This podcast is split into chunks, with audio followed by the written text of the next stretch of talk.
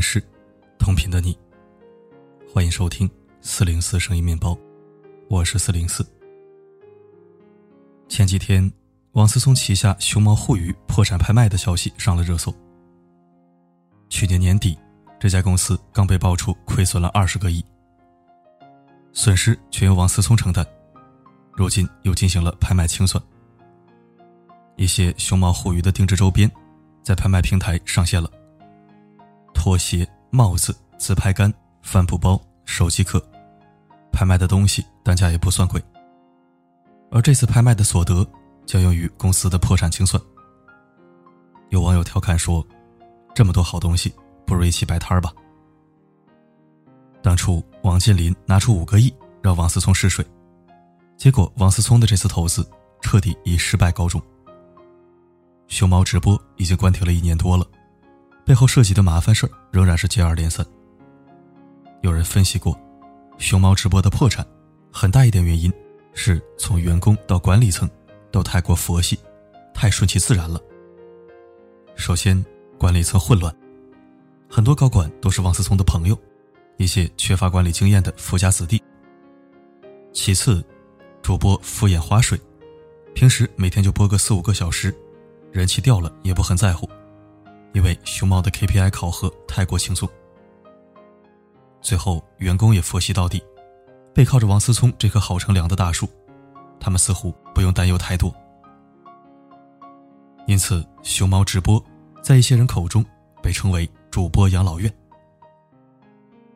在倡导狼性文化的互联网界，他们的顺其自然，也许就是导致企业崩塌的原因之一。废掉一个人最好的方式，就是让他顺其自然，得过且过。人性中有好逸恶劳的部分，总喜欢在舒适熟悉的环境待着，不愿意出去。最可怕的是，我们甚至努力想要维持这种安逸，即使对现状有所不满，也没有勇气做出任何改变。然而，没有风险，有时候往往就是最大的风险。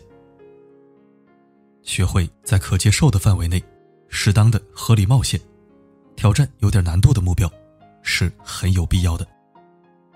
今天我来分享六个让你学会合理冒险的方法，走出佛系被动的消极影响，从而拥抱崭新的自己。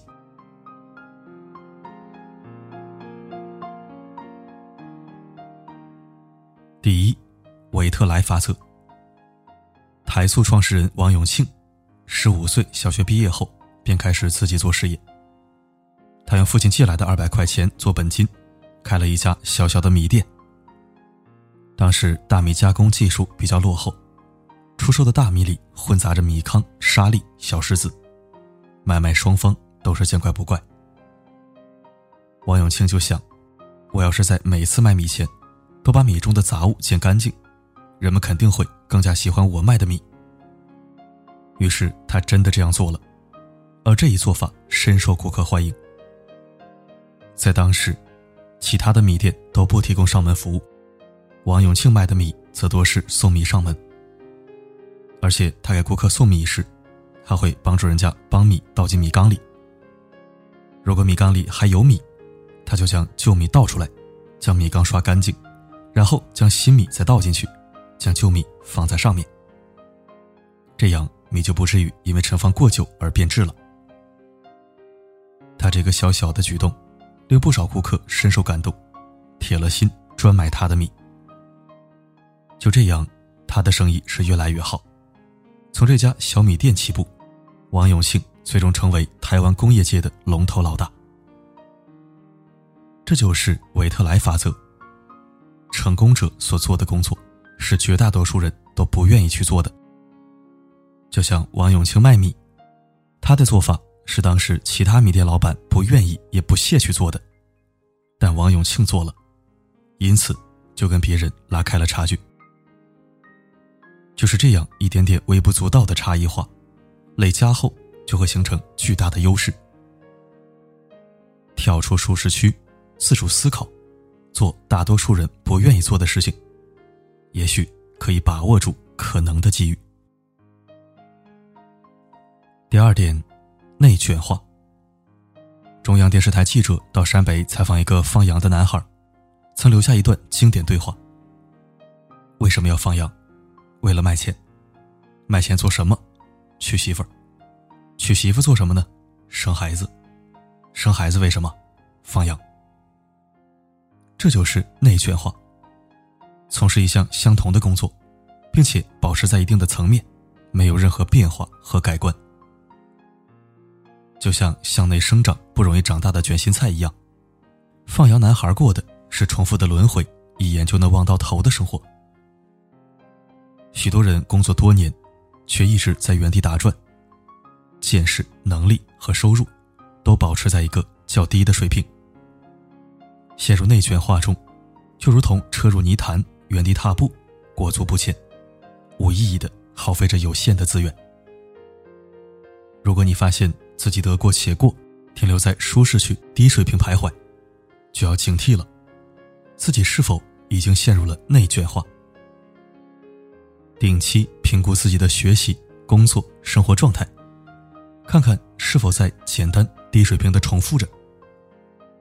培养每天进步一点点的好习惯，逼着自己去创新和改变，才能对抗内卷化的循环。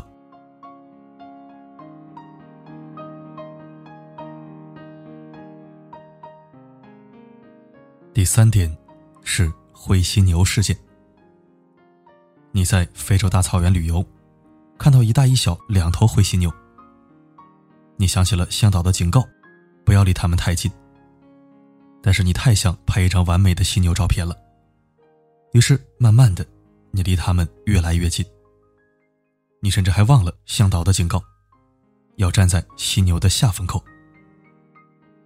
直到你发现，自己离那头小犀牛太近了，你才意识到危险。可是已经来不及了，母犀牛庞大的身躯，已经向你冲过来了，以几倍于你奔跑的速度。你又想起了向导教你最后的办法，等犀牛靠近时，你就猛地跳开，逃离它的冲击路线。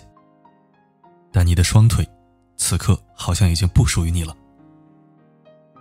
这就是灰犀牛事件，容易预测、大概率且影响较大的事件。灰犀牛的危险就在于，它是灰色的，我们能够察觉，但又容易习以为常的忽略，而且。犀牛笨重缓慢的身躯，突然加速，一旦撞上，免不了受伤惨重。许多人都知道，社会在加速演变，行业在不断的洗牌，已经有太多人因不能适应而被淘汰。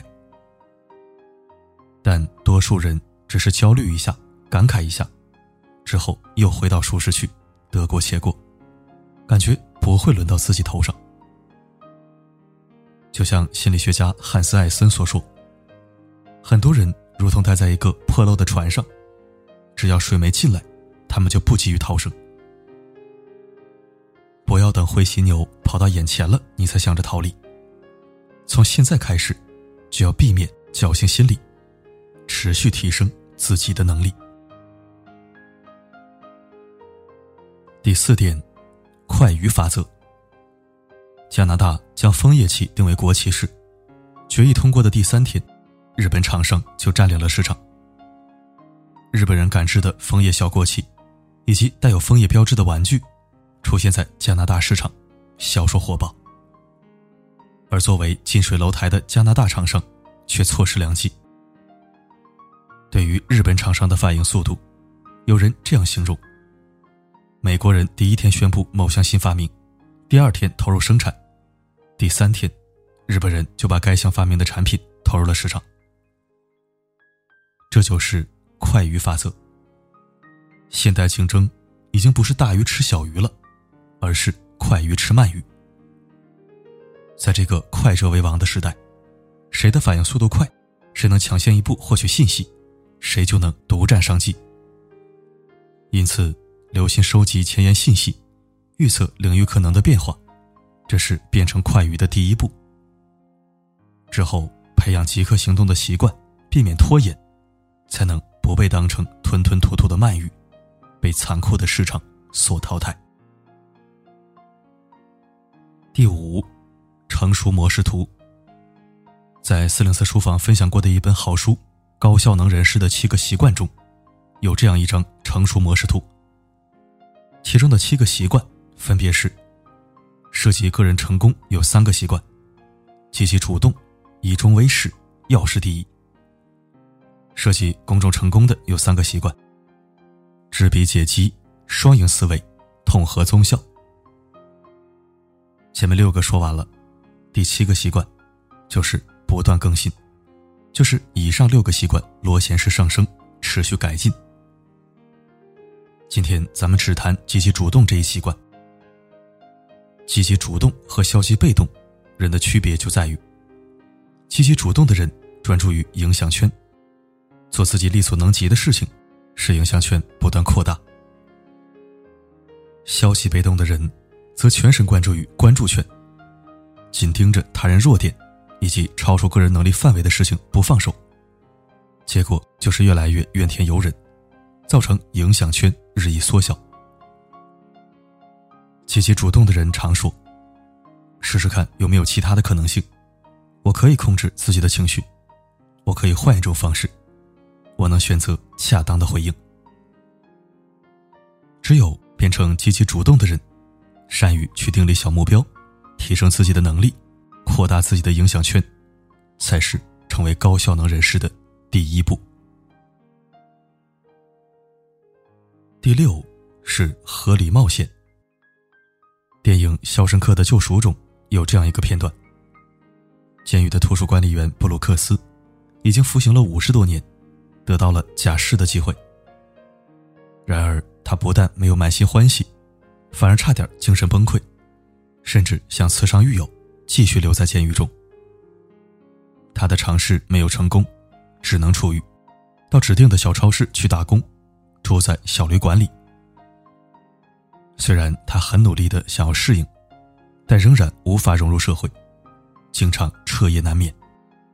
最后，他选择在居住的小旅馆内自杀，以结束这种无法融入的痛苦。这就是合理冒险的重要性。在监狱中，布鲁克斯的日子过得还算不错，虽然说没有自由。也谈不上知识技能的成长，但是作为图书管理员，他被人需要，被人尊重。日子一天天过去，似乎没有什么太大的风险。但是，一旦出狱，最大的风险就发生了。布鲁克斯无法适应，最终只能做出最坏的选择：不去冒险。看似没有风险，其实就是最大的风险。不安于现状，把挫折当作乐趣、挑战和成长，才能知道自己到底能走多远。纵然采取行动会有冒险和代价，但远不及安逸舒适不行动带来的长远风险大。从今天开始，尝试一些跳脱日常的小小冒险吧。这并不会花费多大的成本和代价，却很可能。打开一个机遇之门，愿与君共勉同行。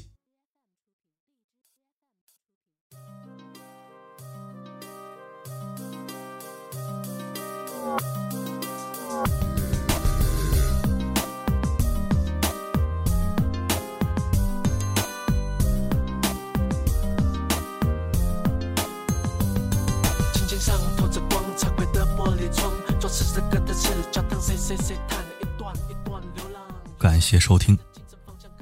四零四书房的会员群已经建立了，好几天了。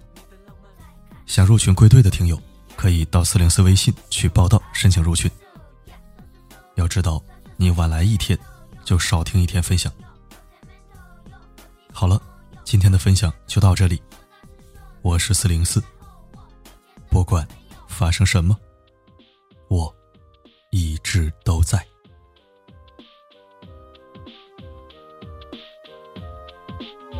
我就站在